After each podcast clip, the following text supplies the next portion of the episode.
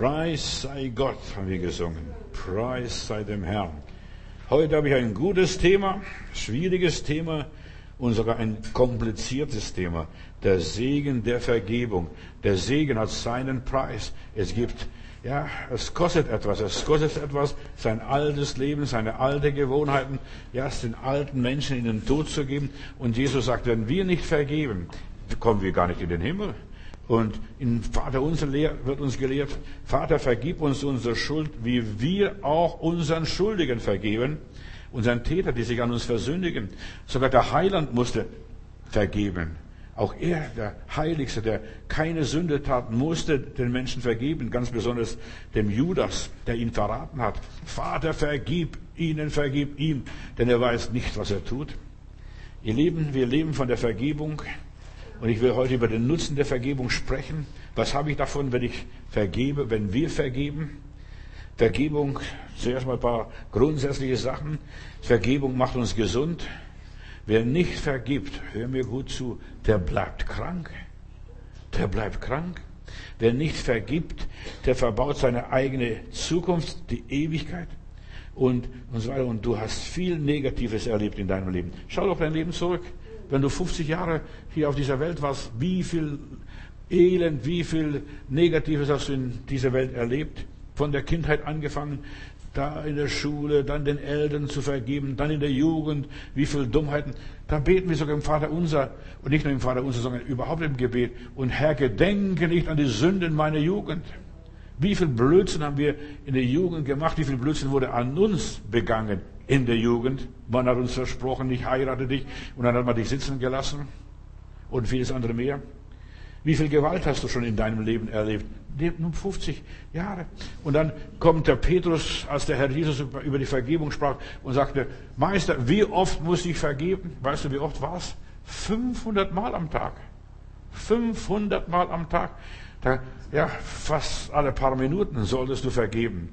Da wirst du angelogen, da wirst du angegangen, da wirst du beleidigt, da wirst du ignoriert, da wirst du auf die Seite gestellt und dann geht man an dir vorbei, dann nimmt man dir was weg. 500 Mal am Tag musst du vergeben. Petrus sagt, wie, wie soll ich das machen? Wer kann da überhaupt noch selig werden? Vergebung hat dafür gewaltige Auswirkungen auf unserem Leben, auf unsere Gesundheit, auf dein Herz, auf deinen Blutdruck, auf deine Heilungen. Die Entzündungen heilen ganz anders, wenn du vergibst. Es ist wissenschaftlich bewiesen. Die heilen viel schneller. Nach der Operation vergib dem, der sich an dir schuldig gemacht hat, vielleicht einen Unfall verursacht oder vielleicht der Arzt. Wie oft müssen wir den Ärzten vergeben? Es gibt ja so Arztfehler, die machen. Ich musste schon ein paar Sachen ausbügeln. Ich habe ja bei Heilbronn eine Schwester gehabt und da ruft mich der Arzt an, Herr Matthäus, kommt Frau sowieso in Ihre Gemeinde? Ich habe gesagt, ja, ich bin Ihr Arzt und ich muss jetzt was mitteilen. Könnten Sie der Frau sowieso sagen, dass wir das falsche Bein amputiert haben? Es muss das nächste Bein amputiert werden. Das ist schlimmer als das erste Bein. Oder ein andermal kriege ich einen Anruf, da, diese Person muss nochmals zur Operation, weil die fühlt sich nicht wohl. Da haben sie irgendeinen Gegenstand vergessen. Die Ärzte. Und wie oft machen sie Fehler? Du musst den Ärzten vergeben. Ich werde so ein paar Dinge ansprechen, wem allem du vergeben musst. Vergebung ist der Schlüssel für ein glückliches Leben, für ja, dass deine Beziehung gelingt, dass du gesund bist, psychisch, körperlich, seelisch, geistig. Es ist nicht immer leicht zu vergeben. Ich vergebe dir. Verstehst? Das ist tief drin im Herzen, die, der Groll, der Zorn. Und manchmal müssen mysteriöse Sachen passieren. Ich habe lange Zeit immer so einen Spruch hinter, hinter Windschutzscheibe bei mir gehabt. Gerade du brauchst Jesus. Und irgendwie habe ich falsch überholt. Dann kommt so ein Porsche-Fahrer und sagt, gerade, dreh die Scheibe runter, gerade du brauchst Jesus. Ich habe gesagt, guck mal, ich muss anständig fahren, wenn ich so fromme Sprüche an der Windschutzscheibe habe.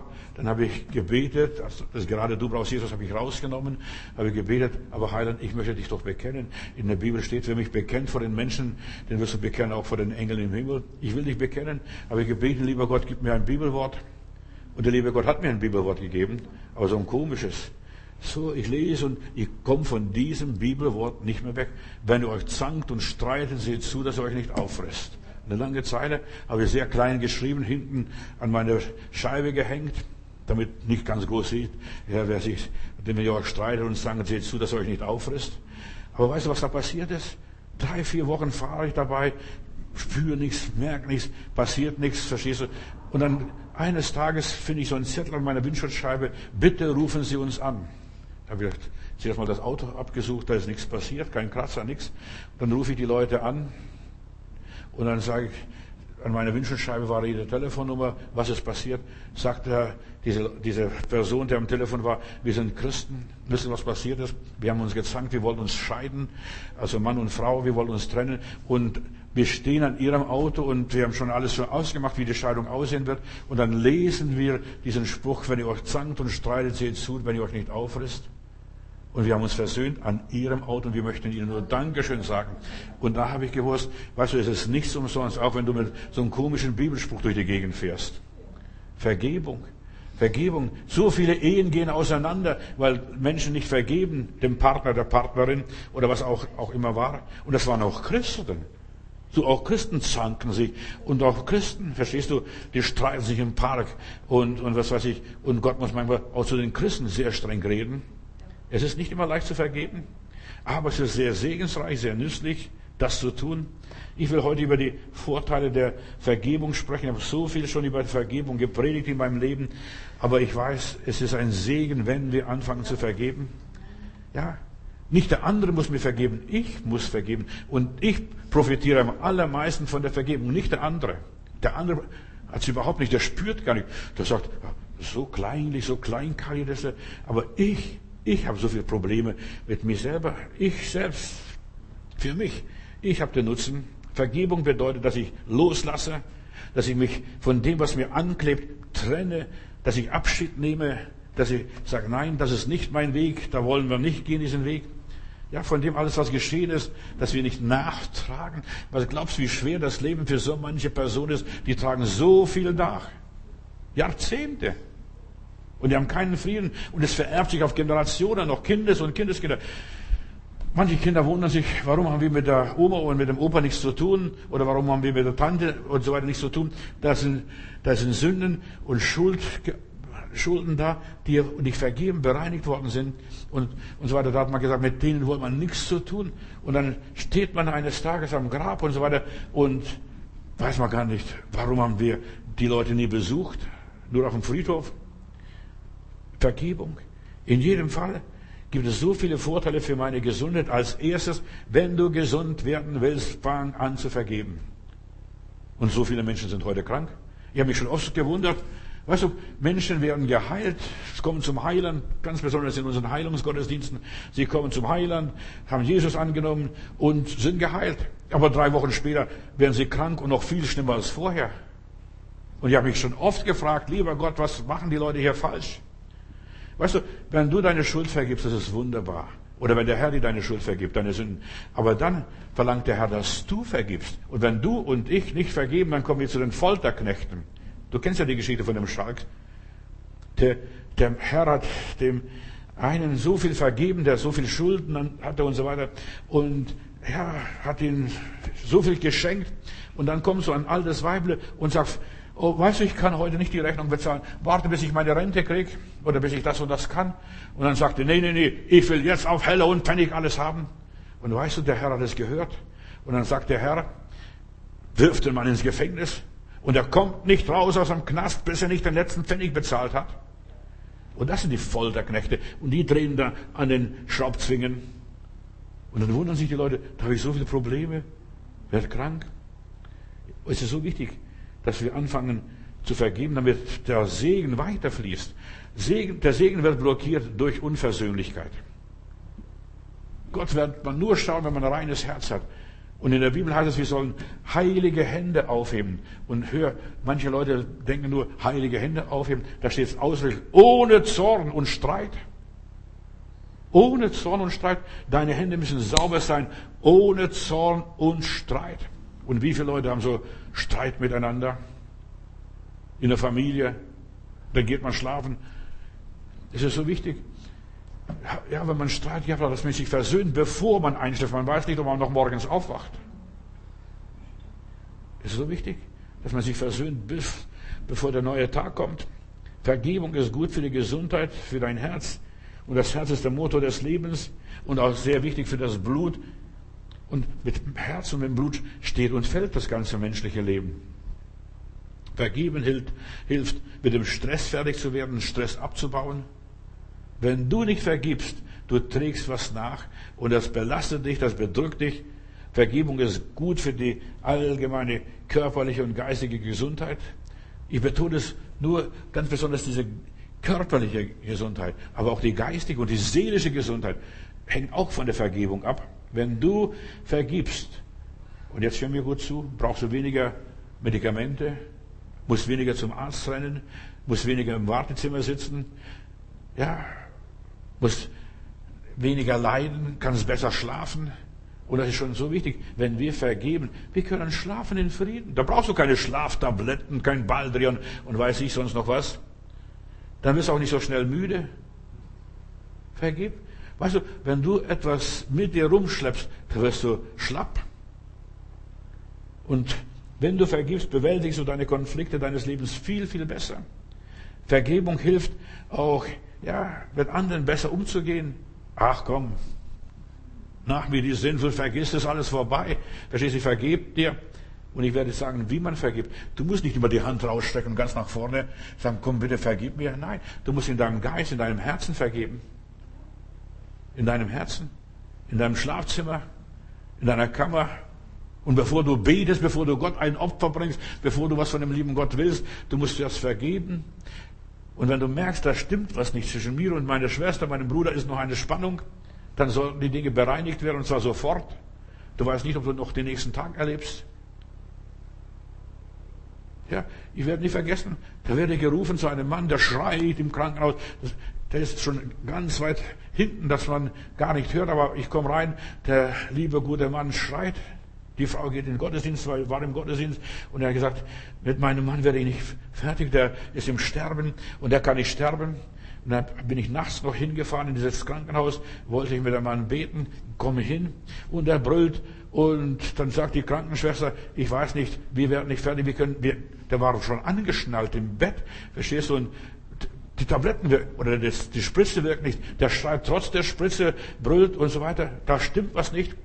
Und dann bin ich hingegangen, habe seine Hand berührt und gestreichelt und gesagt, hier ist Pastor Matudis, er hat mich gekannt von den Hausbesuchen. Jetzt Pastor Matudis, ich weiß nicht mehr genau, wie er hieß, aber jetzt auf jeden Fall habe ich gesagt, hör mal, äh, Walter, glaube ich, hieß. Ja, und, und dann habe ich mit ihm gebetet und dann komme ich an diese Stelle vom Vater unser und vergib uns unsere Schuld, wir, auch wir vergeben unseren Schuldigen. Ich habe gesagt, Walter, hast du hier was zu vergeben? Ja, ja, ja, ja, ja, ja. Verstehst du? Und so ging's. Vergib uns unsere Schuld. Und habe ich gesagt, ich Du kannst nicht mehr beten. Du bist nicht mehr ganz voll beim Verstand mehr. Aber ich werde für dich beten und werde sagen, Jesus, vergib mir all den Leuten, ich vergebe all den Leuten, die mir, an mir schuldig geworden sind. Und die, da sind so viele Leute an ihm schuldig geworden. So viele Leute an ihm schuldig geworden. Ich, und der, der schüttelt und, äh, ja, mit dem Kopf winkt, nickt. Ich vergebe, ich vergebe. Und ich sage dann, und ich vergebe. Und dann, nach ein paar Minuten war er fertig. Und vergib uns unsere Schuld, wie auch wir vergeben unseren Schuldigen. Und nach ein paar Tagen ist der Mann gestorben. Ich komme raus, die Schwester sagt, Herr Pastor, was haben Sie mit dem Mann gemacht? Der ist jetzt ganz ruhig. Ich sage, den können Sie wieder abschnallen. Und er war ganz ruhig und ist friedlich eingeschlafen. Vergib. Es ist so wichtig, wenn wir nicht vergeben, kann Gott uns nicht vergeben. Können wir nicht in die Ewigkeit gehen. Und wenn wir schon in die Ewigkeit gehen, dann landen wir am falschen Platz. Nicht dort, wo wir landen möchten. Vergebung hilft sogar, um selig zu sterben. Du solltest nicht nur denken, jetzt an dieses Leben. Nein, das Leben geht weiter, wenn wir nicht mehr da sind. Vergebung trägt dazu da, schon im Leben hier. Was habe ich davon? Das ist mein Thema, der, der Segen der Vergebung. Dass ich ja, positive Gedanken habe, nicht immer nur schwarz sehe und was auch immer ist. Oder dass ich positive Gefühle habe. Gott will, dass wir ja, positive Verhaltensweisen an den Tag legen. Fang an zu vergeben. Und manchmal wunderst du dich über bestimmte Leute. Hier beim Herfahren habe ich an jemanden gedacht aus Heilbronn, aus der Gemeinde dort. Da habe ich einen Bruder in der Gemeinde gehabt, der saß in meine Predigten, kam zu spät und ging zu früh. Also, der wollte mir nicht begegnen.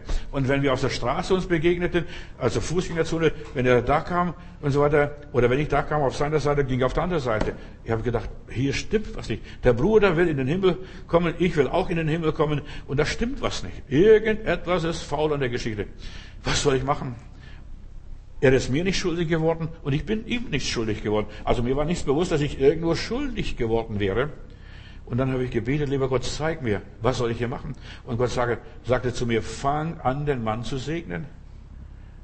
Ja, aber da kommt nicht nach vorne, dass ich ihm die Hände auflege und ihn segne. Und dann habe ich mir einfach vom Herrn so schenken lassen, stell dir vor, der kniet vor dir, du legst die Hände auf ihn und du segnest. Das habe ich eine Woche oder über eine Woche gemacht. Jeden Tag habe ich, bin ich runtergegangen in die Kapelle und habe ich dann den Mann gesegnet. Lieber Heiland, segne. Ich weiß nicht, was, der, was da fehlt, was da vorgefallen ist, was da stört und so weiter. Ich habe keine Ahnung. Der geht mir ständig aus dem Weg. Und eines Tages, nachdem ich so eine Weile ihn gesegnet habe, kommt er auf der anderen Straßenseite mir in der Fußgängerzone entgegen.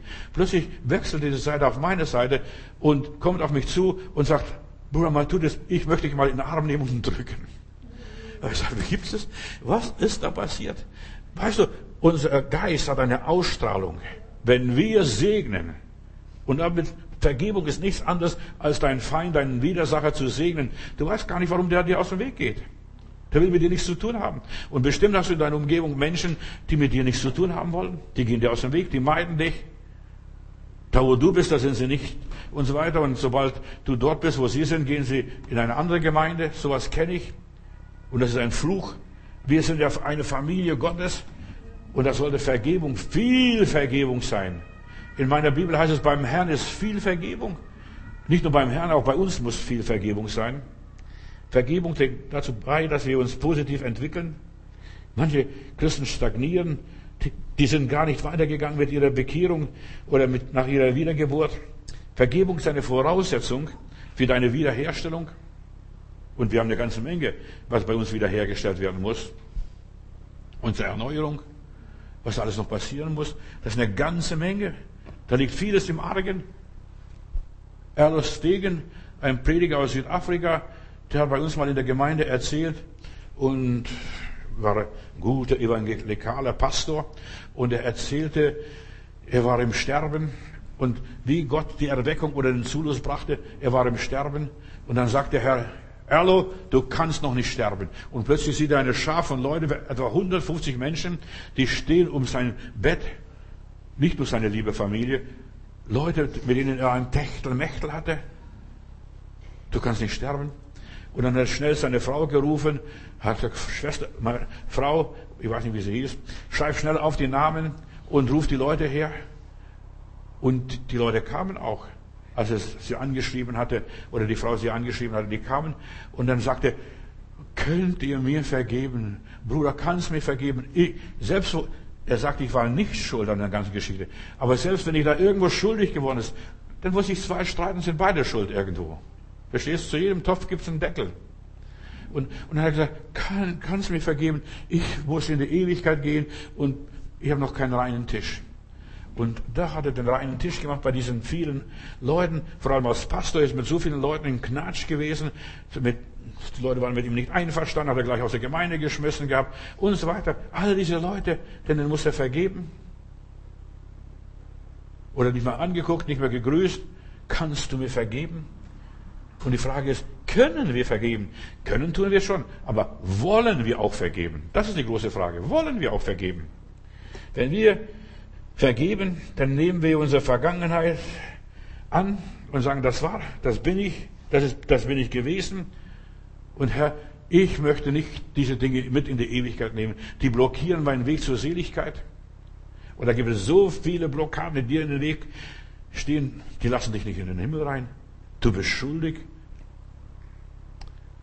Hader ist Sünde, ist Rebellion. So viele Menschen hadern mit ihrem Schicksal. Ich habe noch einen Punkt, bevor ich auf das Thema Vergebung richtig reingehe. Du musst sogar Gott vergeben, dass er nicht alle deine Gebete erhört hat. Dass er dir nicht geholfen hat, weil du Gott nicht verstanden hast. Ich werde morgen darüber sprechen, die Geheimnisse Gottes. Und unser Leben ist voller Geheimnisse. Wir fragen oft, warum? Warum ist Gott nicht fair? Warum hat er das zugelassen? Du musst Gott vergeben. Das hast du vielleicht noch nie gehört, dass du Gott vergeben musst. Du hast nur gehört, Gott muss dir vergeben, aber du musst auch dem Herrn vergeben, weil er, ja, dich mit dem Mann, mit der Frau zusammengeführt hat, weil er dich dort und dort platziert hat, das und das in deinem Leben passiert ist. Warum hast du das zugelassen, das alles? Warum bin ich krank geworden? Hätte mich heilen können? Wo warst du, als ich dich gebraucht habe? Wo war Gott, als Auschwitz geschah? Hat jemand ein Buch geschrieben? Wo war Gott? Verstehst du, ich muss Gott vergeben und verzeihen, als diese negative Dinge geschehen ist. Ich verstehe Gott nicht, deshalb komm morgen oder hör die Predigt von morgen an, die Geheimnisse Gottes. Wir verstehen Gottes Wege nicht, seine Wege sind nicht unsere Wege und seine Gedanken sind nicht unsere Gedanken.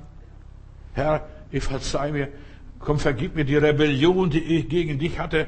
Warum hast du uns rausgeführt aus Ägypten? Warum bin ich in der Gemeinde dort und dort gelandet? Hättest mir auf bewahren können. Dann kommt Vater mit unserem Vater. Ja, Vater mit meiner Geschichte. Mein Vater war ein bisschen komisch, muss ich sagen. Weißt du, der hat mir hinten versohlt und dann hat er die Tür zugemacht und er ließ mich nicht raus, bis ich ihm nicht einen Kuss gegeben habe und, und, und den lieb habe. Verstehst du?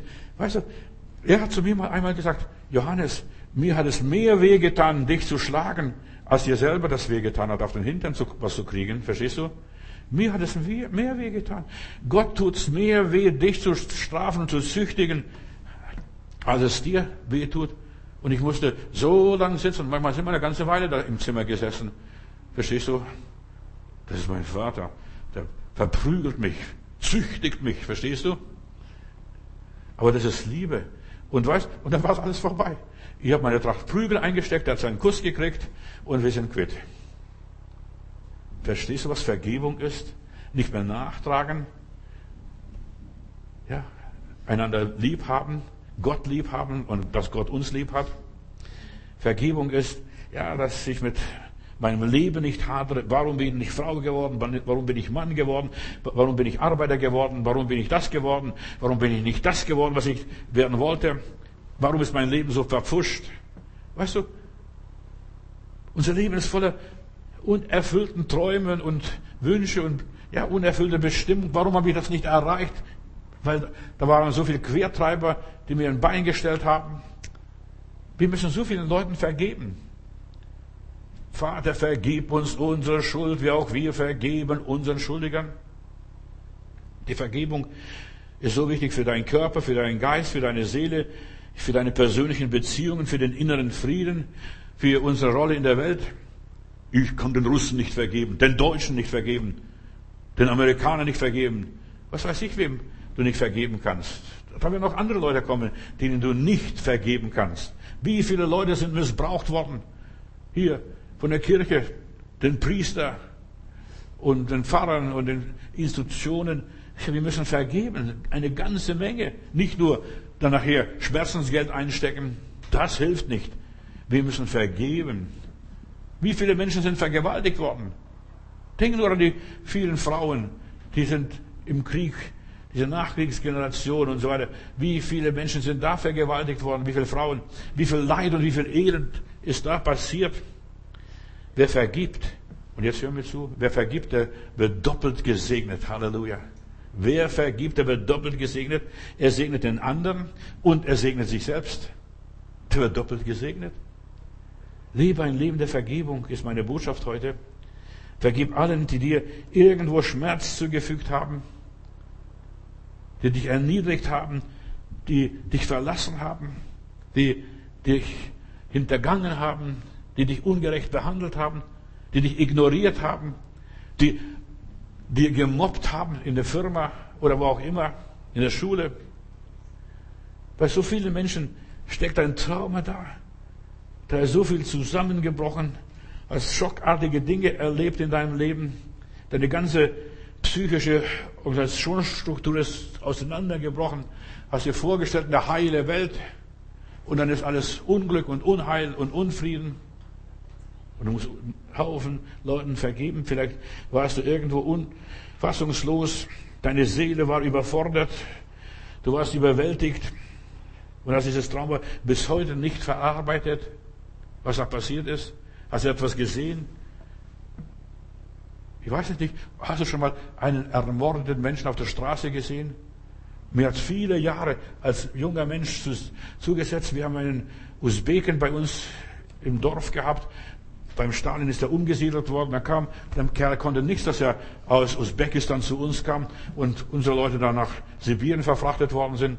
Und irgendeiner aus dem Dorf hat den Kopf abgeschnitten. Und er lag vor seiner Tür. Du, so ein schreckliches Bild. Ich bin damit nicht fertig geworden. Weißt du, du hast Dinge gesehen, schrecklich, Ungerechtigkeit. Bei uns hat man im Dorf diskutiert, warum hat man dem Mann einen Kopf abgehackt? Man wollte sagen, wir wollen dich nicht hier haben. Du siehst, so viel Hass erlebt, ja, als Fremder hier in dem Land, wo du wohnst, als Flüchtling, so viel Hass. Oder du bist deportiert gewesen. Ich weiß nicht, wie deine Geschichte, deine Situation war. Aber ich musste lange daran arbeiten. Und wäre ich nicht Christ geworden, ich hätte bis heute dieses Bild nicht verarbeitet. Das Bild stand immer vor mir. Da liegt der Kopf und da liegt der Kerl, Blut überströmt vor der Haustür, seiner eigenen Haustür, umgebracht. Das ist was Schreckliches. Weißt du, diese Schreckensbilder, ich musste oft beten, lieber Gott, gib mir ein Blackout, dass dieses Bild aus meinem Gedächtnis verschwindet. Auch als Christ, als wiedergeborener Christ, ich musste lang darüber kämpfen. Und bis ich ja, in meinem Inneren ja, gesagt habe, und weißt du, was ich gesagt habe? Was der Heilige Geist mich gelehrt hat? Und ich vergebe dem Stalin, der die Leute deportiert hat bis hier zu uns. Der Mann wollte ja gar nicht hierher kommen. Der wollte in seiner Umgebung leben. Aber der wurde einfach geschnappt und deportiert. Vergib dem, denn der Mann kann nichts dafür, dass er hier, hier bei uns in unserem Dorf kommen musste. Vergib. Weißt du, und wir müssen lernen, sogar dem Hitler zu vergeben, was der alles angestellt hat. Die Juden müssen dem Hitler vergeben. Und zwar massenweise. Als hier Berlin 81 war im Olympiastadion, also christliche Veranstaltung, da kam eine Jüdin und die hat gesagt, eigentlich habe ich in meinem Leben geschworen, nie mehr deutschen Boden zu betreten. Das, was wir erlebt haben, meine Familie wurde ausgelöscht und so weiter. Aber ich bin Christ geworden. Und ich habe mich entschlossen, auch den Deutschen zu vergeben. Und, und dann ist sie, ja, auf einen deutschen älteren Herrn zugegangen aus der Versammlung und hat ihn in den Arm genommen und hat gesagt, du gehörst zu der Generation, die, ja, zur Zeit Hitlers gelebt haben.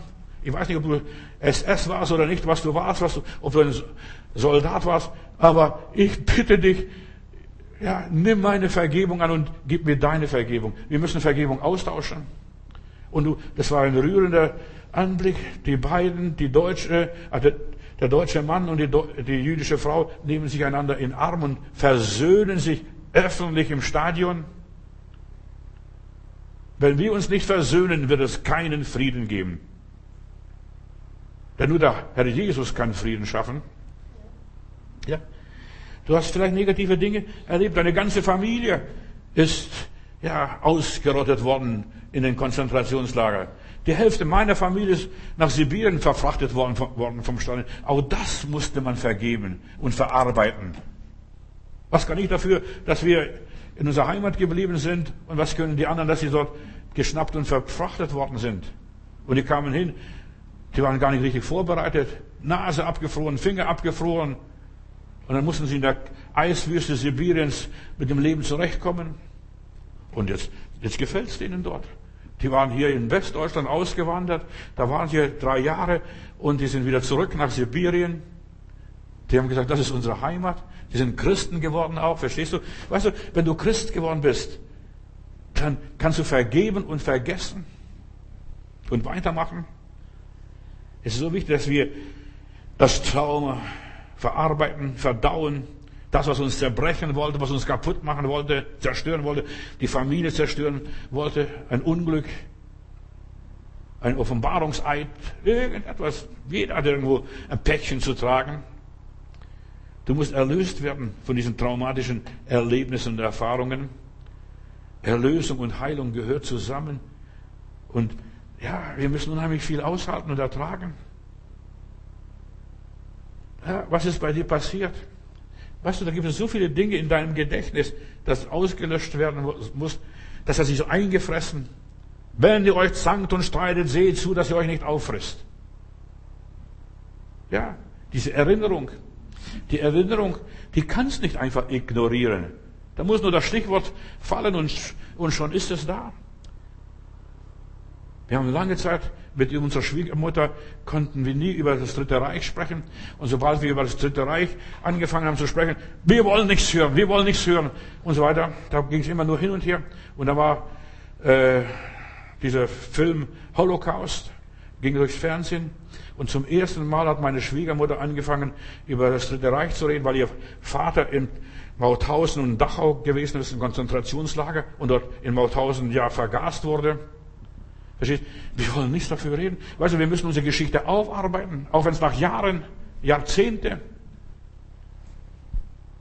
Es ist so wichtig, dass wir diese Geschichte aufarbeiten. Das ist Erlösung. Und was ist bei dir in deinem Gedächtnis fest? Was hat sich da festgefressen? Erlösung ist von allem, woran du heute noch leidest, das Dritte Reich. Was aber es wird bald das Vierte Reich auch sein. Es fehlt nicht viel. Bald sind wir auch so weit, verstehst du? Was mit unserem Land los ist. Unser Land geht mehr und mehr bergab. Vater, vergib ihnen, denn sie wissen nicht, was sie tun. Ich denke nur, warum war der Stalin so ein Rabauke? Verstehst du? Und so hart und so hartgesotten. Ja, er wurde, er sollte ein Priester werden und er wurde gepeitscht und geschlagen und so weiter und hat so viel Negatives mit der Religion erlebt, dass er so brutal wurde. Der hat nichts von Vergebung gehört. Oder gegenüber Leichen in seinem Leben. Und Menschen, die nicht Vergebung erlebt haben und nicht Vergebung praktizieren, haben die gehen über Leichen. Egal wo und egal wann. Vergib, was man dir angetan hat. Vergeltung befriedigt nicht. Weißt du, Rache, sich rächen, das bringt nichts. Gott sagt, mein ist die Rache, lass mich mal machen. Dein ist nicht die Rache. Nur Vergebung durchbricht den Teufelskreis. Nur die Vergebung. Und solange wir nicht vergeben, bleiben wir mit unserem Schmerz gefangen, kommen nicht weiter, entwickeln uns nicht. Wir bleiben an den Menschen gekettet, der sich an uns versündigt hat. Du bist gekettet, egal was da war. Der dir Schaden zufügte. Wir sind mit diesen Menschen gefesselt. Wir sind wütend auf ihn, verbittert und wir geben diese Verbitterung weiter. Wenn wir nicht geheilt, nicht befreit werden, diese innere Heilung nicht erleben und nicht erfahren, wir geben das, diese Verbitterung weiter. Dass wir, ja, einfach schimpfen, kein gutes Wort haben über die Rasse, das Volk oder die Situation. Man muss ständig dran denken. Man wird ständig erinnert. Weißt du, das kriegt man nicht aus dem Kopf raus. So wie ich diese Leichen nicht aus dem Kopf rausgekriegt habe. Man hat uns Kinder nachher in der Schule versucht, irgendwie psychologisch zu betreuen, weil das haben wir auf dem Schulweg alle gesehen. Diese Leiche dort vor der Haustür. Bis die Polizei kam und bis das alles aufgenommen wurde und bis alles festgestellt wurde, was da passiert ist. wir haben alles gesehen. Da kam extra in der Schule ein Psychologe und hat versucht, uns zu beraten. Kinder, das ist normal, das ist so und so und so. Weißt du, das ist alles nur dummes Gequatsche. Mit dummem Gequatsch kommt man diese Sache nicht raus. Diese ganzen Seelsorger, damals gab es bei uns ja keine Seelsorger, solche, sondern Psychologen. Und vielleicht hast du auch solche Fälle, die psychologisch aufgearbeitet werden sollen, aber die können nicht psychologisch aufgearbeitet werden. Geistliche Probleme müssen geistlich gelöst werden. Verletzungen müssen geistlich gelöst werden. In aller Liebe. So, viele Menschen sind ihre eigene Gefangenen, geistige Gefangenen von dem und jenem und von diesem. Ständig reden sie davon. Und sobald, sobald das Thema erwähnt wird, da rollen die Tränen. Kann man nicht, wir reden nicht darüber. Und wir haben schon gewusst, oder der Mann, mein Schwiegervater, hat schon gewusst, mit, wenn, wenn wir darüber anfangen, angefangen haben zu reden, Kinder, man redet nicht in der Gegenwart von der Oma, dieses und jenes, verstehst du? Das hat sie nicht verkraftet, hat nicht unter die Füße gehabt. Und alles, was wir nicht unter die Füße haben, da kommen die Tränen, wenn wir erzählen. Weißt du, wir erzählen, ja, ja, das war so und so, und dann kullern die Tränen, das ist, was wir alles erlebt haben. Wenn wir unserem Schädiger nicht vergeben, hält er den Schlüssel in der Hand für unser Glück. Er ist unser Gefängniswärter. Wir haben keinen Frieden. Wenn wir nicht vergeben, erlangen wir die Kontrolle über unser Schicksal nicht. können unsere Gefühle nicht kontrollieren. Du kannst denken, was du willst. Kannst denken, das ist nicht so, das war nicht so, das ist ganz anders. Ich weiß. Weißt du, dieses Blackout, das kriegst du nicht hin. Erst durch die Vergebung und durch die innere Heilung durch Jesus Christus und durch den Heiligen Geist. Der Heilige Geist ist der Tröster, der sagt, du, das liegt alles in Gottes Hände. Gott rächt sich. Gott wird streiten. Und Gott, ist, Gott wird, ja, diese Ungerechtigkeit beseitigen. Du musst manchmal, ja, lange warten, bis ein Wunder passiert. Und ich dir, das Wunder passiert erst, wenn wir vergeben und die Vergebung angenommen haben und in der Vergebung leben. Preis dem Herrn. Wir vergeben nicht, um einer anderen Person zu helfen. Weißt du, hör doch auf mit diesem Blödsinn, ich vergebe dir. Verstehst du, anderen Leuten? Das bringt nichts. Weißt du, die Hand auszustrecken, ich vergebe dir. Oder groß um die Vergebung bitten. Manche Leute machen das vor dem Abendmahl, dass sie sich dann noch irgendwo hingehen und sagen, ich habe schlecht über dich gedacht. Ist nett und süß, dass du ja solche Gedanken hast manchmal und denkst, ich muss mich versöhnen. Das kannst du zu Hause machen auf dem Weg zum Gottesdienst. In der Bibel heißt es, wenn du ja zum Opfer gehst, in den Tempel gehst, zum Altar gehst, dann und wirst gewahr. Dann geh hin und versöhne dich. Du sollst nicht vorher, sondern in deinem Geist. Was nützt es, wenn du äußerlich dich versöhnst, aber innerlich nicht versöhnt bist? Das ist alles Käse, Quatsch, Unsinn. Du musst also dich beeilen, innerlich geistig zu vergeben. Das kann in fünf Sekunden passieren. Aber bei manchen braucht es 50 Jahre. Wir vergeben nicht dem anderen. Wir vergeben uns selbst. Das ist das Wichtigste. Wir vergeben nicht dem anderen, wenn ich sage, ich vergebe dir. Nein, ich vergebe mir selbst. Ja. Und ich nehme mich selber an. Wir lieben uns nur selbst, wenn wir dem anderen vergeben, was da passiert ist. Und wir tun selbst Gutes am allermeisten für uns, wenn wir dem anderen vergeben. Und vergeben ist das Beste, was wir ja je für uns tun können. Das Allerbeste. Vergebung verändert dich und mich und uns mental, seelisch, emotional, gefühlsmäßig, gedanklich, sogar körperlich. Es belastet mich nicht mehr. Vergebung nimmt uns die Depression weg, löst die Krisen und die Konflikte. Das ist Vergebung. Ich vergebe dir. Und dann gehen wir Kuchen essen, Kaffee trinken, verstehst du? Ich vergebe dir. Als, als wenn es nichts gewesen ist. Du musst 500 Mal am Tag vergeben. 70 mal 7. Rechne es aus, wie viel das ist. Und noch 7 dazu. Verstehst du? Ich runde es auf, 500. Verstehst du, es reicht. Ist schon viel genug. Nicht nur einmal im Leben zu vergeben. Vergebung macht Menschen hoffnungsvoller, nimmt Wut und Sorgen, stärkt unser Selbstvertrauen. Das sind nur einige Vorteile, reelle Vorteile, ja, konkrete Vorteile der Vergebung, diese psychologischen Vorteile, die mir helfen, weiterzumachen, die die Störungen aufheben in meinem Leben. Menschen, die häufig vergeben, haben weniger gesundheitliche Probleme, hör mir gut zu, Menschen, die häufig gerne flott vergeben. Nicht, dass sie leichtsinnig sind. Ich komme nachher, wie Vergebung passiert. Vergebung ist nicht, nicht, dass ich auf die leichte Schulter nehme, ach, ich vergebe dir, ich vergebe dir, ich vergebe dir. Das ist nicht so einfach. Das muss mit dem Herzen passieren. Viele, ja, klagen über körperliche Symptome, Stresssymptome, fressen alles innerlich in sich auf. Wer nicht vergibt, vergisst, ja, dass er auch Vergebung braucht. Denn der Täter ist auch Opfer manchmal und Opfer ist manchmal der Täter. Beides können wir in einem, in einem Zeug sein, verstehst du? Wo zwei sich streiten, sind beide schuld. Aus irgendwelchen Gründen auch immer. Wer nicht vergibt und vergisst, der hält an seine, seine Wut und seinen Groll fest. Der schadet seinem Herzen, am allermeisten seinem eigenen Herzen. Er schädigt seine Seele. Deshalb heißt es in der Bibel, was nützt er dem Menschen, wenn er die ganze Welt gewinnt und nimmt Schaden an seine Seele? Hier nimmt der Mensch Schaden an seiner Seele. Nicht, wenn er ein bisschen Geld hortet und vieles andere mehr. Das ist, was einen krank macht. Er kann äußerlich sehr nett sein und sehr adrett sein, aber kann innerlich ein hässlicher Mensch sein. Wenn er nicht vergibt, sieht er aus wie der Teufel. unversöhnlicher Haltung, Wut und Sorgen, aufgeregt sein, sind nachweislich Risikofaktoren für alle möglichen Krankheiten, Herzkrankheiten insbesondere, Magengeschwüre, Migräne, Rückenschmerzen, sogar Krebs.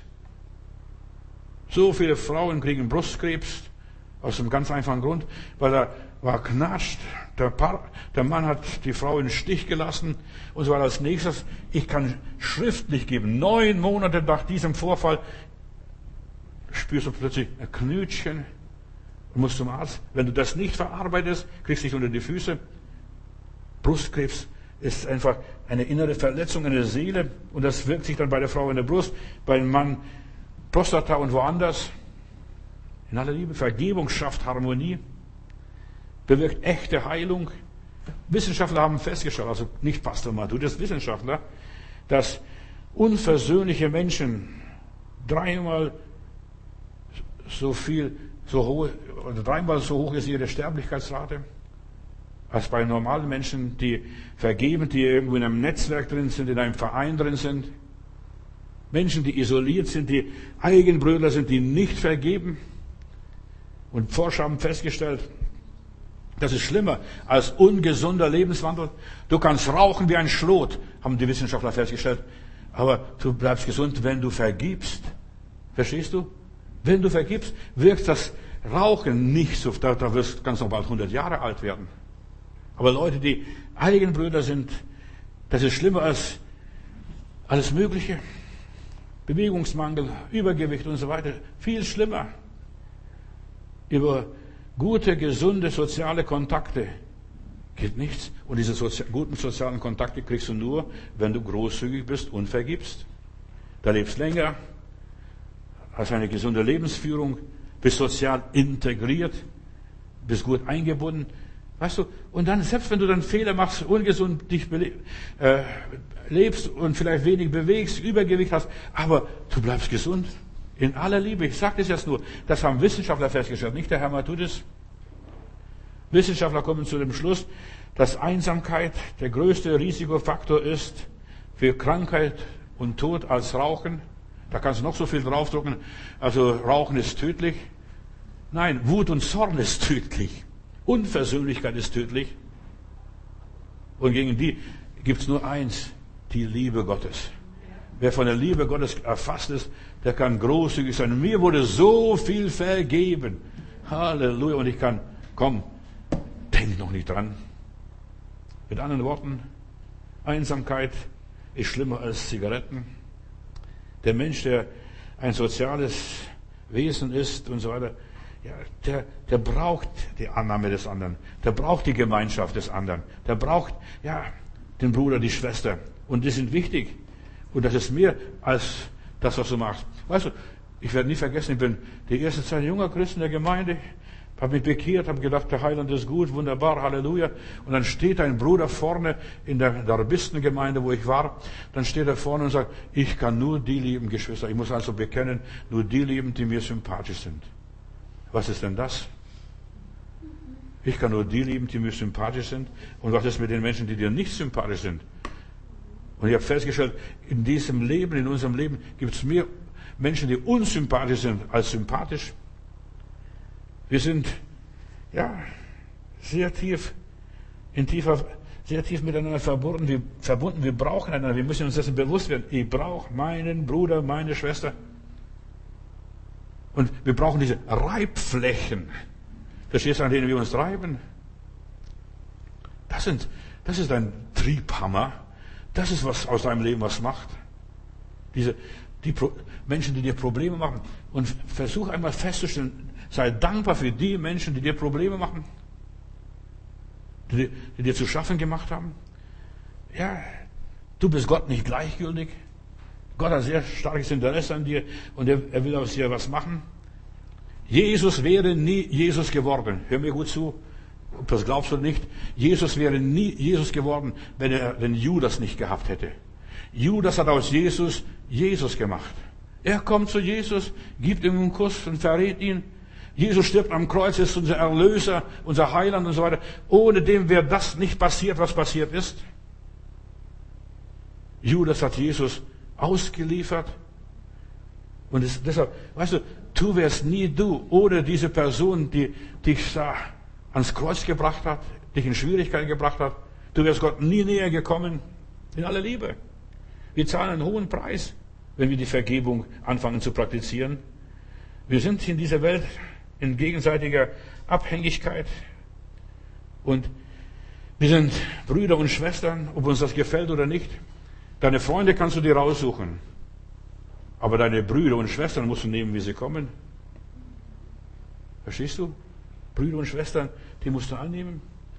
Wenn wir andere behandeln, als wenn sie keine Menschen wären und so weiter, oder minderwertig wären oder was auch immer es sein mag, verstoßen wir gegen die Gesetze der Liebe.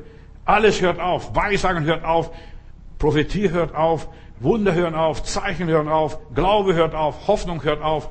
Das Einzige, was bleibt, ist Liebe. Und die Liebe, jetzt hör mal, lies 1. Korinther 13, was die Liebe alles macht. Lies mal. Unversöhnlichkeit zerreißt, zerstört das ganze Gewebe, das Netzwerk, in dem du drin steckst. Und da fällst du durch. Du wirst angreifbar. Du wirst verletzlich, wirst plötzlich empfindlich. Ja, dir wird der Schutz genommen. Wir sind in diesem Sozialwerk, in dem Gott uns hineingestellt hat. Und wir sind auf diese Wechselseitigkeit angelegt. Die Schwester braucht dich und du brauchst die Schwester, der Bruder braucht dich und du brauchst den Bruder. Wir brauchen einander. Wer nicht vergibt, der trägt unentrinnbare Konsequenzen seiner Sturheit, seiner Hartherzigkeit an seinem Körper. Der spürt es, eines Tages spürst du. Da bist du Mutterseelen allein, keiner ruft dich an, keiner fragt nach dir. Und wir brauchen, irgendjemand muss dich beerdigen in aller Liebe. Irgendjemand muss dich vielleicht begleiten zum Schluss. In vielen Familien gibt es Verwandtschaftsstreitigkeiten, Entfremdung zwischen Generationen. Man kann den Verletzungen, den Problemen nicht weglaufen. Kannst rennen, so viel du willst. Es ist ein Schatten von dir. Wenn nicht jetzt, dann in der Ewigkeit werden wir eingeholt. Ich denke nur, der Kain, in aller Liebe, was der Kain war. In der Bibel steht, Gott sagt, die Sünde liegt vor der Tür, du aber herrsche darüber. Und er schlägt seinen lieben Bruder Abel. Du kennst jetzt seine Geschichte. Und da heißt es, und Kain ging vom Angesicht Gottes weg. Hatte Musikinstrumente gemacht, Eisengeräte produziert, Städte gebaut. Der hat alles gemacht, war voller Action. Aber er hat keinen Frieden gehabt. Der hat ein Mahlzeichen gehabt, ein Brandmal in seiner Seele. Der hat alles getrieben. Bis geht nicht mehr unstill und flüchtig war sein Leben, warum viele Menschen kein Sitzfleisch haben, warum viele Menschen kein Bleib haben, warum viele Menschen nicht ja, sesshaft sind, warum sie flüchten und flüchten und flüchten und flüchten, nirgendwo lang aushalten, in keiner Gemeinde, in keiner Stadt.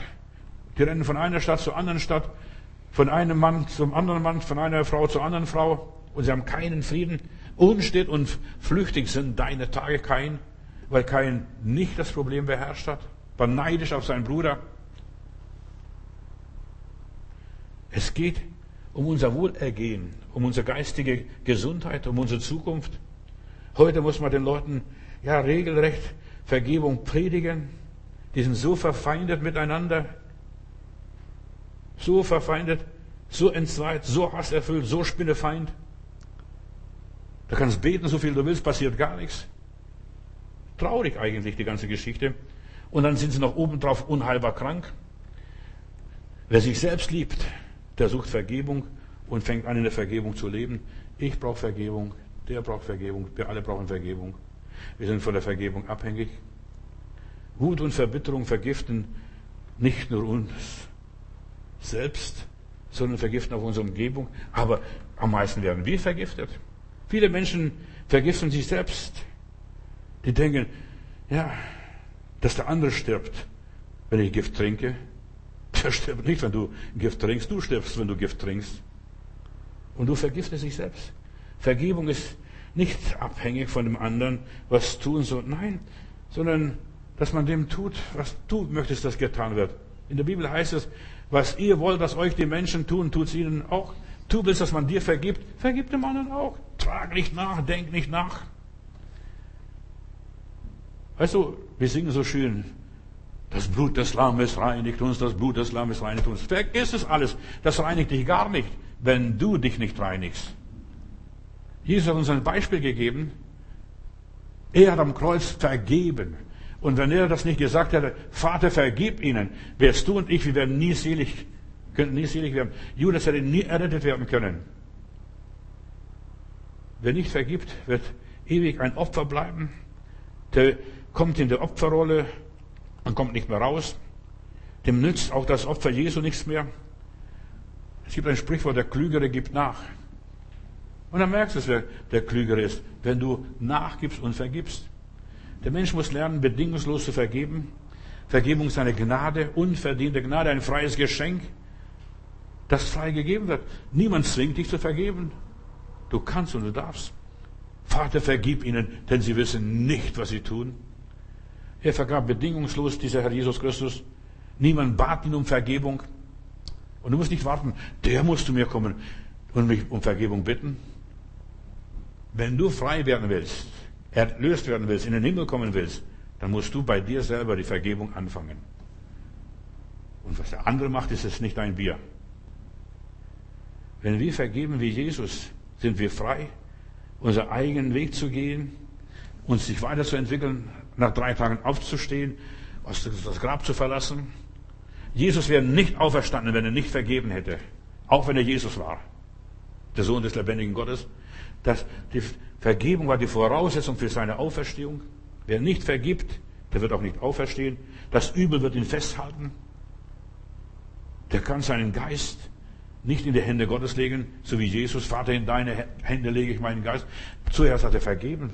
Vater, vergib ihnen. Und dann kannst du dich Gott anbefehlen. Erst wenn man vergibt, ist man kein Opfer mehr. Man befreit sich von seinen Fesseln der Vergangenheit. Mir gefällt, obwohl Nelson Mandela gar nicht mochte, aber ist egal, ja, weil er Kommunist war. Oder was weiß ich, was er alles da gemacht hat. Ich mochte Nelson Mandela nicht. Aber mir hat es nachher gefallen, als er dann aus dem Gefängnis rauskam. Nach jahrelanger, jahrelangen Gefängnissen, als er dann rauskam und Präsident wurde von Südafrika, hat er die Apartheid versucht abzuschaffen und dann hat er etwas ins Leben gerufen. Die Leute sollen miteinander sprechen, die Weißen mit den Schwarzen und die Schwarzen mit den Weißen.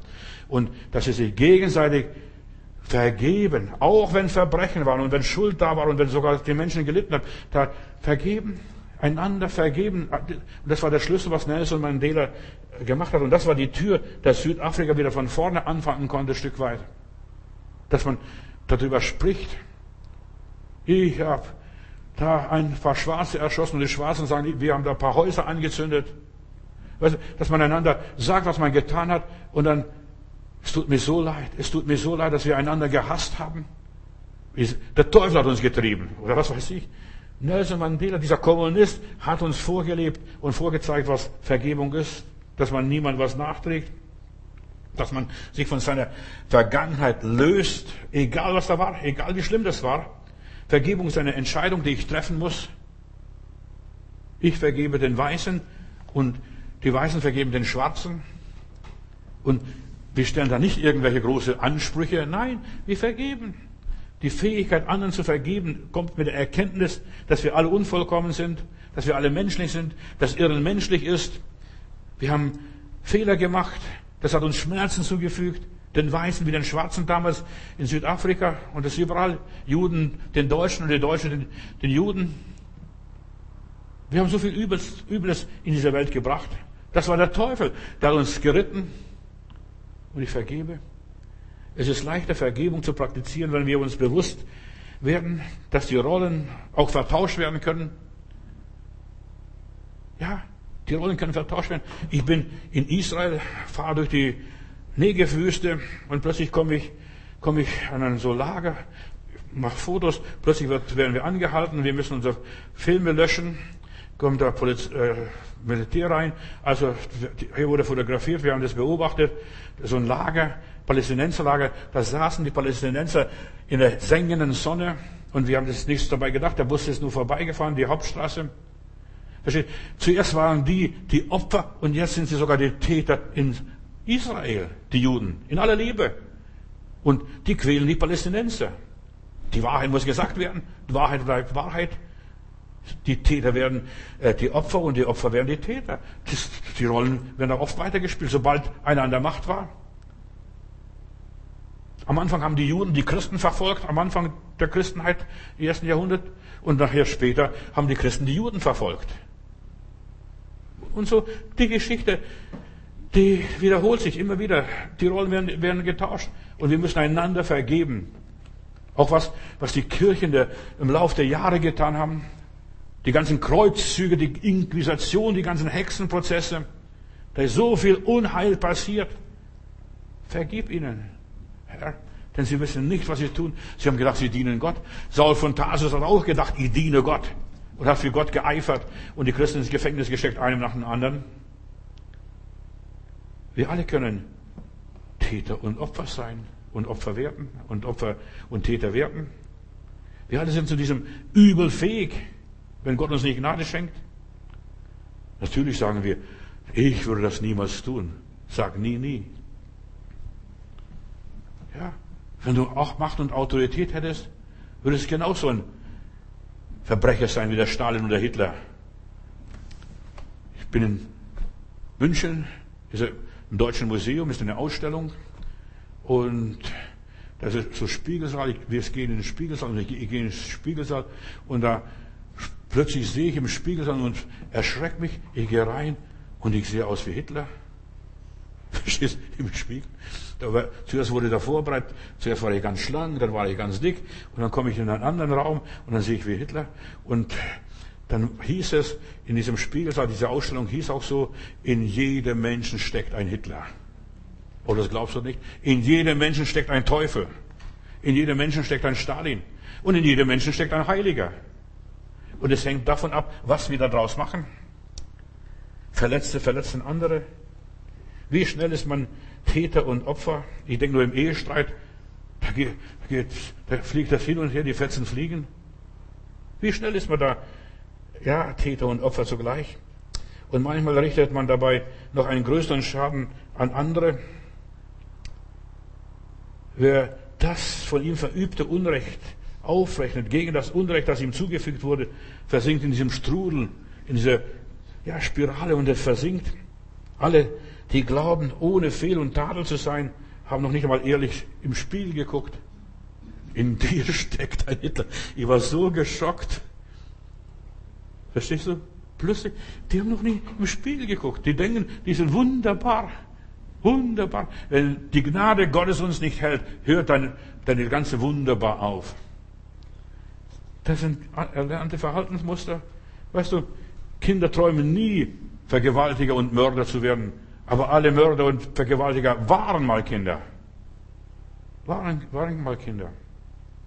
Wir verdanken Gott und seiner Gnade, dass wir keine Monster geworden sind. Aber wir sind auch noch keine Heilige geworden. Schau genau hin. Wie viel Neidgedanken, wie viel Eifersuchtgedanken, wie viel Begehrlichkeit steckt in uns. Im letzten Gebot, an dem letzten Gebot sündigen so viele Menschen. Und du sollst nicht begehren, was der Nächste hat und, und, und, und, und. Und dann kommt so vieles hoch. Ja, Vergebung ist wirklich Gnade, dass wir das können und schaffen.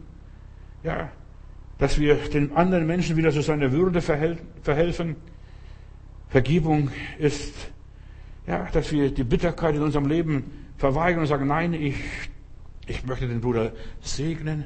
Vater, segne den Bruder, segne ihn, segne ihn. Mach doch eine ganze Woche, zehn Tage, mach das wenigstens zehn Tage. Ich segne Schwester sowieso, Bruder sowieso, egal ob wir Hass nach außen oder innen produzieren, es ist Hass.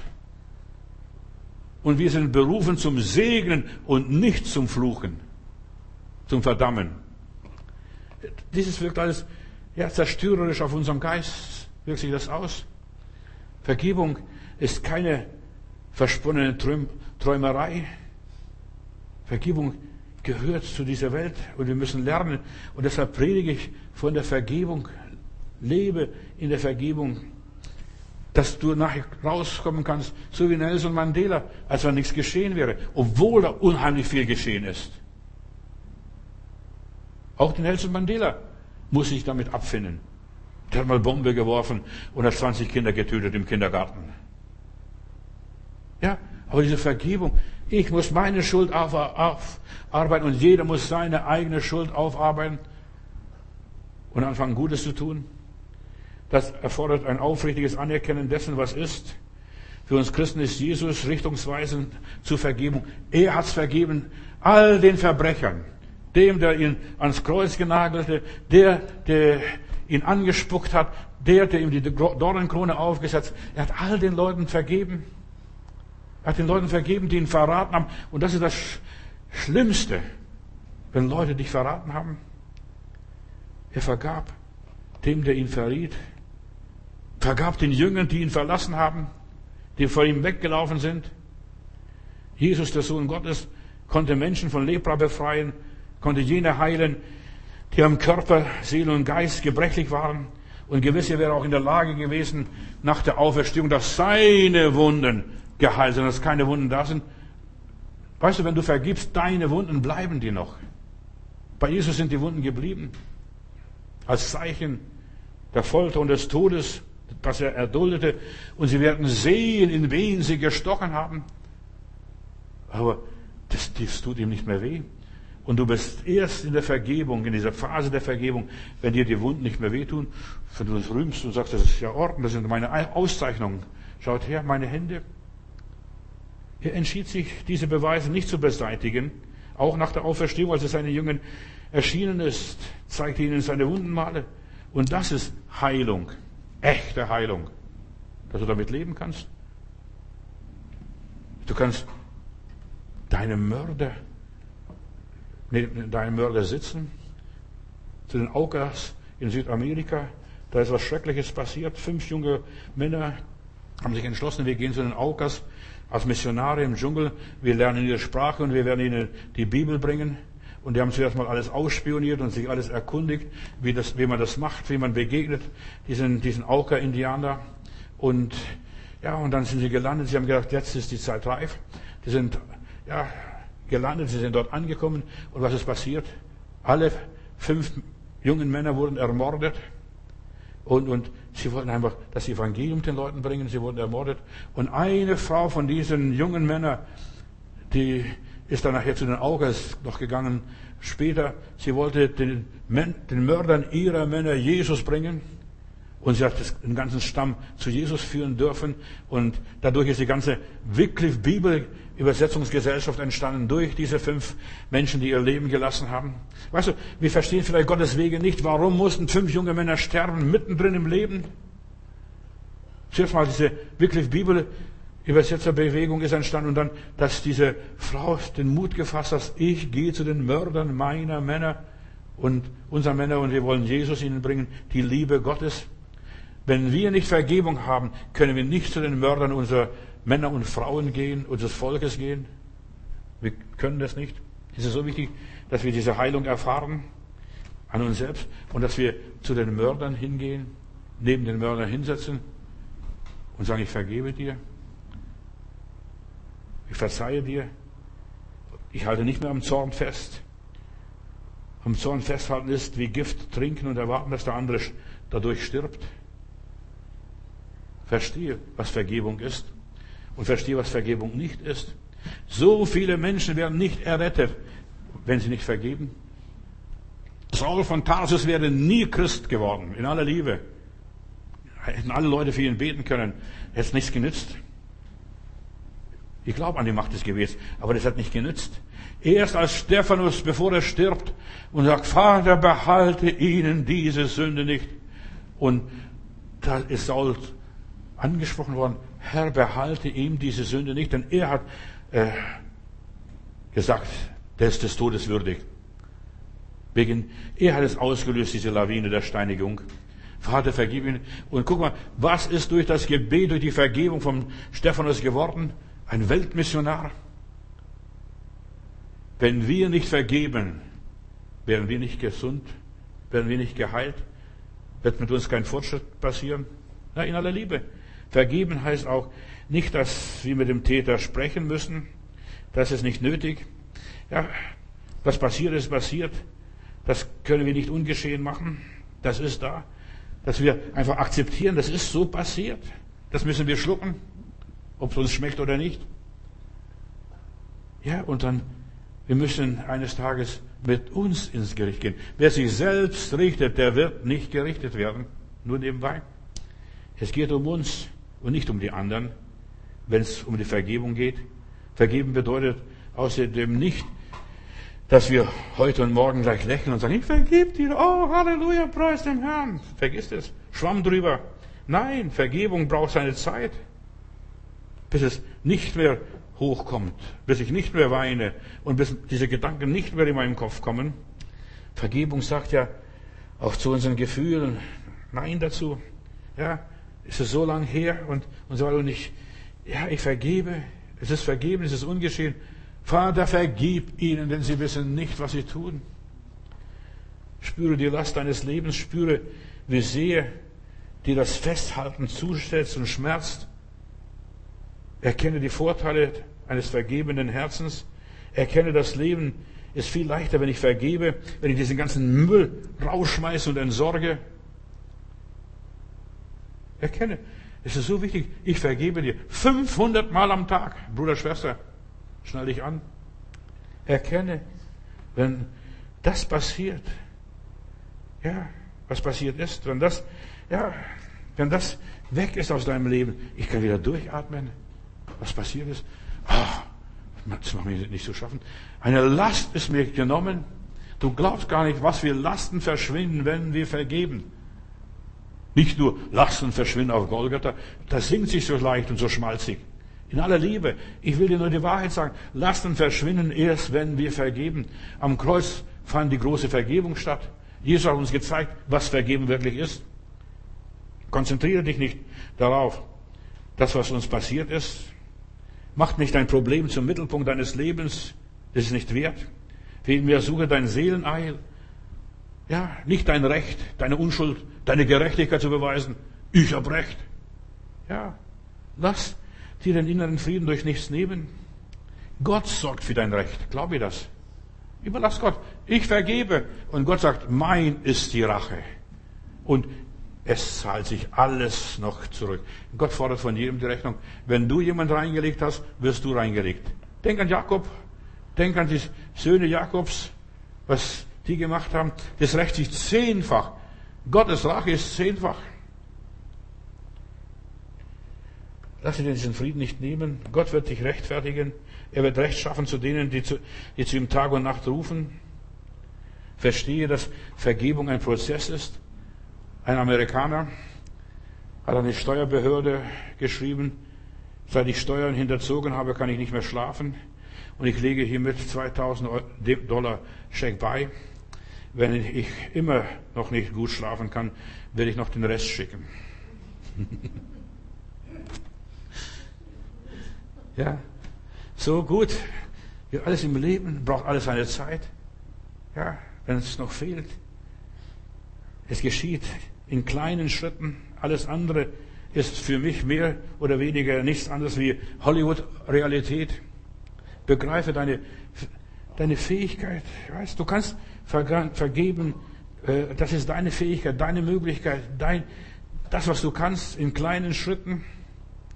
Und ja, fang es nur an, da wo es am leichtesten ist. Also das habe ich angefangen mit mir, mit meinem Leben. Das, wo, wo mir nicht so schwer fiel, zu vergeben. Fang da an den kleinen Dingen. Bei dem, was wir am meisten lieben, bei den Dingen, die uns nicht allzu schwer sind und nicht so wehtun, so wie mein Vater. Der sitzt da und der guckt mich an, bis ich sage, Papa, ich habe dich lieb. Und dann ist es vorbei. Und genau das ist, was Jesus den Petrus fragt. Dreimal fragt er den Petrus, Petrus, hast du mich lieb? In Laufen haben wir eine liebe Schwester gehabt, die ist bei Heilbronn. Die hat, ihr Mann ist ein Geschäftsmann gewesen, viel unterwegs. Der hat dieser Schwester einen Papagei geschenkt. Und dann hat sie im Sommer irgendwann den Papagei draußen rausgehängt, diesen Vogelbau, und so, damit er ein bisschen frische Luft hat. Und irgendwie muss was passiert sein. Da geht jemand vorbei und sagt, du Arschloch. Jetzt, jetzt holt sie den Vogel rein und der Vogel kann nur dieses Wort, du Arschloch. Der sagt zu der Schwester, du Arschloch. Und dann ruft sie mich an, Pastor, was kann ich machen? Der, der, der Vogel ist verdorben worden. Durch irgendwas. Verstehst? Und er sagt immer wieder, du Arschloch. Immer wieder das Gleiche. Ja, und die Schwester fühlt sich beleidigt. Der Mann kommt nachher aus, aus, von einer Geschäftsreise zurück und er macht die Tür auf und, und sagt Hallo und dann sagt du Arschloch. Sogar die ganze Familie ist versaut worden. Was machen wir? Verstehst du? Einmal draußen gewesen? Es war sehr schwer, Stück für Stück, verstehst du, den Papagei abzugewöhnen, nicht mehr zu sagen. Verstehst du? Das ging dann immer raus. Aus dem Kopf. Vergib uns unsere Schuld, wir unseren Schuldigen. Ich habe sogar für den Vogel gebetet. Ich habe sogar die Hände aufgelegt, den Vogel in die Hand genommen. Weißt du, es hat seine Zeit gebraucht. Der Vogel war nicht mehr derselbe Vogel. Irgendjemand geht nur vorbei und versaut den Vogel. Du bekommst erst Vergebung, wenn du dem Schuldigen vergibst. Und weißt du, hier ist mir etwas groß geworden bei dieser Frau. Da habe ich gesagt, liebe Schwester, du musst dem Mann oder der Frau, wer das, das, das angetan hat, wer dem Vogel so dummes Zeug gelehrt hat, dem musst du vergeben. Hör mal, dem musst du vergeben. Aber ich weiß nicht, ich kenne den nicht. Aber ich gesagt, der Vogel ist versaut. Seit dem Tag, seitdem er draußen hing in der Sonne, ist er versaut worden. Und weißt du, was passiert ist? Die Frau hat immer wieder gesagt, ich vergebe den Mann, der solche dumme Sachen meinem Vogel gelehrt haben. Ich vergebe ihn. Ich vergebe ihn. Oh Herr, vergib ihnen, behalte ihm die Sünde nicht, dass mein Vogel jetzt so versaut ist. Und nach gewisser Zeit hat sich beruhigt. Hat nicht mehr die Leute, sogar Gäste waren kamen. Verstehst du? Das war ganz schlimm. Ja. Und, aber sie hat angefangen zu vergeben. Und Vergebung bewirkt Heilung und Wunder, sogar beim Vogel. Vergebung verwandelt, bringt uns näher zu unserem Kern. Und das ist die wahre Natur. Vergebung erweitert unsere Perspektive. Mit ihr können wir ganz anders umgehen, plötzlich mit unserer Geschichte. Dann plärren wir nicht mehr, dann hadern wir nicht mehr mit unserem Schicksal. Wir können dann ja, alle möglichen Menschen leiden, auch die, die uns verletzt haben und die uns nicht geschont haben. Es mag nicht alle von uns ja gleichermaßen stark treffen. Jeder Mensch ist anders von seinem Charakter, von seiner Mentalität, aber es trifft uns immer irgendwo, so wie diese Frau da. Der Vogel beleidigt sie. Und du wirst dann am laufenden Band beleidigt. Du musst vorstellen, was die dann ausgehalten hat, was die Familie ausgehalten hat mit diesem Vogel, nur weil einer den versaut hat. Das ist mir so groß geworden. So kann die Sünde wirken, so kann das Übel wirken. Wir vergeben dem Menschen, der sowas getan hat, dem, der dem Vogel das gesagt hat. Weißt du, wir wundern uns manchmal auch, unsere Kinder, meine Kinder sind nach Hause gekommen und die haben die schlimmsten gemeinen Worte gehabt plötzlich. Wir reden nicht so, aber irgendwo haben sie das aufgeschnappt. Verstehst irgendwo? Und schon ist das drin. Und sowas, du musst auch so, so kann man Dämonen vertreiben, unreine Geister vertreiben. Durch die Vergebung erkennen wir unsere Geschichte. Wir erkennen, was in uns drinsteckt, ob wir stark sind, wie belastbar wir sind. Tote kann man nicht mehr beleidigen. Aber solange wir leben, im Fleisch sind, wir werden noch beleidigt. Es ist nicht einfach zu vergeben, aber gesund. Für unsere Gesundheit. Und es ist ein Stück Kampf. Es ist ein Stück Kampf. Dass wir die Leute segnen, dass wir den Leuten nichts nachtragen. Vergebung fördert unsere Gesundheit. Wenn wir vergeben, stellen wir ja diese Dinge, wie sie ursprünglich waren, unsere Beziehungen, wie sie ursprünglich waren. Vergib. Vergib einfach. Weißt auch, auch wenn dein Partner, deine Partnerin ausgespannt worden ist, weißt du, so, wir erleben heute so viele schreckliche Dinge heutzutage. Die Familien sind nicht mehr die Familien, die einmal waren. Aber vergib diesen Leuten. Vergib, die Übles getan haben. Die, ja, was weiß ich, abgeworben haben oder wie auch immer. Lass dich ausspannen aus diesem fremden Joch. Wenn du vergibst, lässt du los, was dich gebunden hält. Und deshalb, hör, jetzt haben wir Fastenzeit. Hör doch auf zu fasten. Das bringt, das, die ganze Fasterei bringt nicht. In der Bibel heißt es, wenn du fastest, lass los, die du gebunden hast. Damit fängt das richtige Fasten an. Wovon sollst du gelöst werden? Von wem wirst du gelöst werden, dass du in den Himmel kommst. Wenn du dich hier nicht löst von den Menschen, von den Problemen, bist du im Himmel auch nicht gelöst. Ich sag dir, wenn du dort ankommst, dann wirst du mit diesen Menschen zusammensitzen. Auch wenn du ein frommer Christ bist. Du wirst mit diesen Menschen, die, mit diesen Problemmenschen, die an deine Seite als Partner, als Schleifbock oder Schleifstein gesetzt worden ist, du wirst an dieser Person sitzen müssen. Und du wirst in Ewigkeit nicht erlöst, nicht befreit sein, nicht entlastet sein von dieser Person. So in der Ewigkeit. Es geht ja um deine Ewigkeit, nicht um deren ihre Ewigkeit. Um deine zuerst einmal. Entscheide dich loszulassen von deinen Verletzungen, die dich verletzt haben. Ich habe mal, ja, Koma gehabt oder Scheintoderfahrung. Ich bin, auf die, bin mit dem Motorrad gefahren, dann aus der Kurve rausgekommen, gegen Steinwand geprallt. Glücklicherweise hatte ich, hatte ich Sturzhelm noch an, aber ich habe Gehirnerschütterung gehabt und ich war einfach im Himmel. Und ich bin, war bekehrt, ich war Christ, ich war auf dem Weg zum Himmel. Und ich sehe noch wie heute, der Weg zum Himmel ist sehr kurvenreich gewesen. Und dann stehen drei Kerle, breitbeinig und versperren mir den Weg. Und ich habe die sofort erkannt, wer das ist. Und, und als ich wieder zu mir war und gesund war, habe ich gleich meine, diese drei Menschen aufgesucht. Mit denen hatte ich ein Techtelmechtel irgendwo, waren Kollegen, waren Schulfreunde oder aus der Berufsschule. Menschen, die, die, die ich irgendwas hatte, mit denen zu tun hatte. Und ich bin zu denen hingegangen. Ach, die haben gesagt, ich, wir haben gehört, was mit dir passiert ist. Ich habe gesagt, nee, das ist gar nicht wichtig. Ich habe dich im Gesicht, im Traum, was weiß ich, ich habe das versucht zu erzählen, wie ich gesehen habe. Ich gesagt, und ich war auf dem Weg zum Himmel und du standst im Weg. Vergib mir alles, was da war. Wir wollen Frieden haben, wir wollen Freunde wieder sein. Und erst noch vor einigen Jahren bin ich dort vorbeigefahren noch und meinen alten Freund besucht Oh, hat er gesagt, weißt du noch, du hast dich so für, für so eine Lappale dich mal entschuldigt. Verstehst du, aber, aber wir sind Freunde geblieben. Wir sind Freunde geblieben. Wir haben Dummheiten gemacht. Ja. Und wir sind Freunde geblieben und, und sogar nach vielen, vielen Jahren besuche ich den im Bayerischen Wald. Vergib. Wo du abgelehnt worden bist, wo du verlassen worden bist, wo man dir gedroht hat, wo man dein Glück zerstört hat. Vergib deinem Chef, deinen Kollegen, Vergib den Menschen, die dich benachteiligt haben, die dich erniedrigt haben, die dich unhöflich behandelt haben. Vergib ihnen. Weißt du, wenn ich da die Liste anfange vorzulesen, wem du alles vergeben sollst, vergib da, wo du unehrlich behandelt worden bist, wo man dich reingelegt hat, über den Tisch gezogen hat, wo man dich bevormundet hat. Verstehe, dass du als Christ vergeben musst. Das ist ein Gebot Jesu Christi.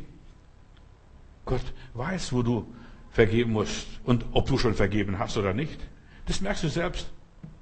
Und solange du nicht vergibst, machst du keine geistlichen Fortschritte, wächst du nicht geistlich, deine Gebete werden nicht erhört, du kannst plärren, so viel du willst.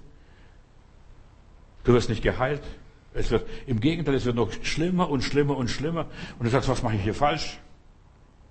Vergib. Das ist die beste Arznei, das beste Medikament. Wenn wir uns Schmerzen ja, der Vergangenheit loslassen, ja, nicht mehr mit, Selbstmitleid haben, uns selbst nicht mehr bedauern. Im Gegenteil, dass wir sagen, das war einmal, das bin ich einmal, das war meine Geschichte, ich stehe zu meiner Geschichte. Und wir müssen lernen, zu unserer Geschichte zu stehen, das war ich. Ich war ein Schlawiner. Oder was weiß ich. Aber Gott hat mich vergeben. Philippa Kapitel 4, Vers 8. Da wird uns gesagt, was auch immer wahr ist. Und da ist so vieles, was in unserem Leben passiert ist, was wahr ist, was auch immer gerecht ist oder und so weiter, was schön, was nicht schön war und so weiter. Dem denke nach. Meditiere mal über diese Dinge. Wir müssen vergeben, damit unsere Gebete erhört werden. Wir müssen vergeben, damit wir selbst nicht in die Folterkammer kommen. Diesen bösen Schalksknecht und so weiter, der hat nicht vergeben können. Wir müssen vergeben, um Gott gehorsam zu sein. Gott will, dass wir vergeben. Vergib uns unsere Schuld, wie auch wir vergeben unseren Schuldigen. Öffne deine geballte Faust. Lass die Schuld los. Gott ist derjenige, der für dich streiten soll und will. Und ja, Unversöhnlichkeit zahlt sich nicht aus. Denke daran, Satan will Christen zerstören und er benutzt die Unversöhnlichkeit. Nicht die Sünde. Die Sünde wird er nicht benutzen. Da bist du viel zu schlau dazu, um eine Sünde zu begehen. Aber unversöhnlich zu bleiben. Gott hingegen möchte dich befreien. Ja, er benutzt Menschen, die dann in den Weg sich dir stellen und sagen, guck mal, das, plötzlich wird dir der Spiegel vorgehalten. Ah, das könnte ich sein. Jesus, du hast uns so viel vergeben. Darum wollen wir auch unseren Mitmenschen vergeben und großzügig sein.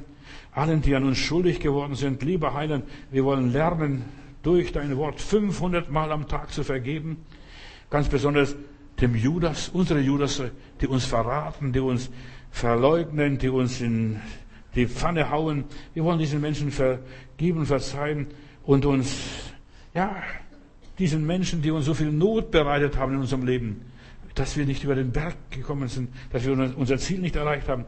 Heiland, zeig uns den Segen der Vergebung.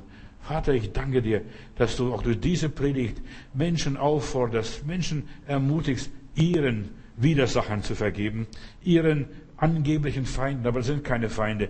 Diese Feinde wollen ihr Leben nur verbessern, veredeln. Diese Feinde wollen nur ihr Leben näher zu Gott zu bringen. Herr, hilf, dass die Menschen erkennen, wozu der andere noch da ist. Herr, und es geht um unsere Gesundheit. Geistliche und seelische Gesundheit und körperliche Gesundheit. Segne meine Geschwister ganz besonders jetzt, auch heute Abend. Wenn sie nach Hause gehen oder wenn sie im Internet diese Predigt hören, segne sie, Herr Jesus. Amen.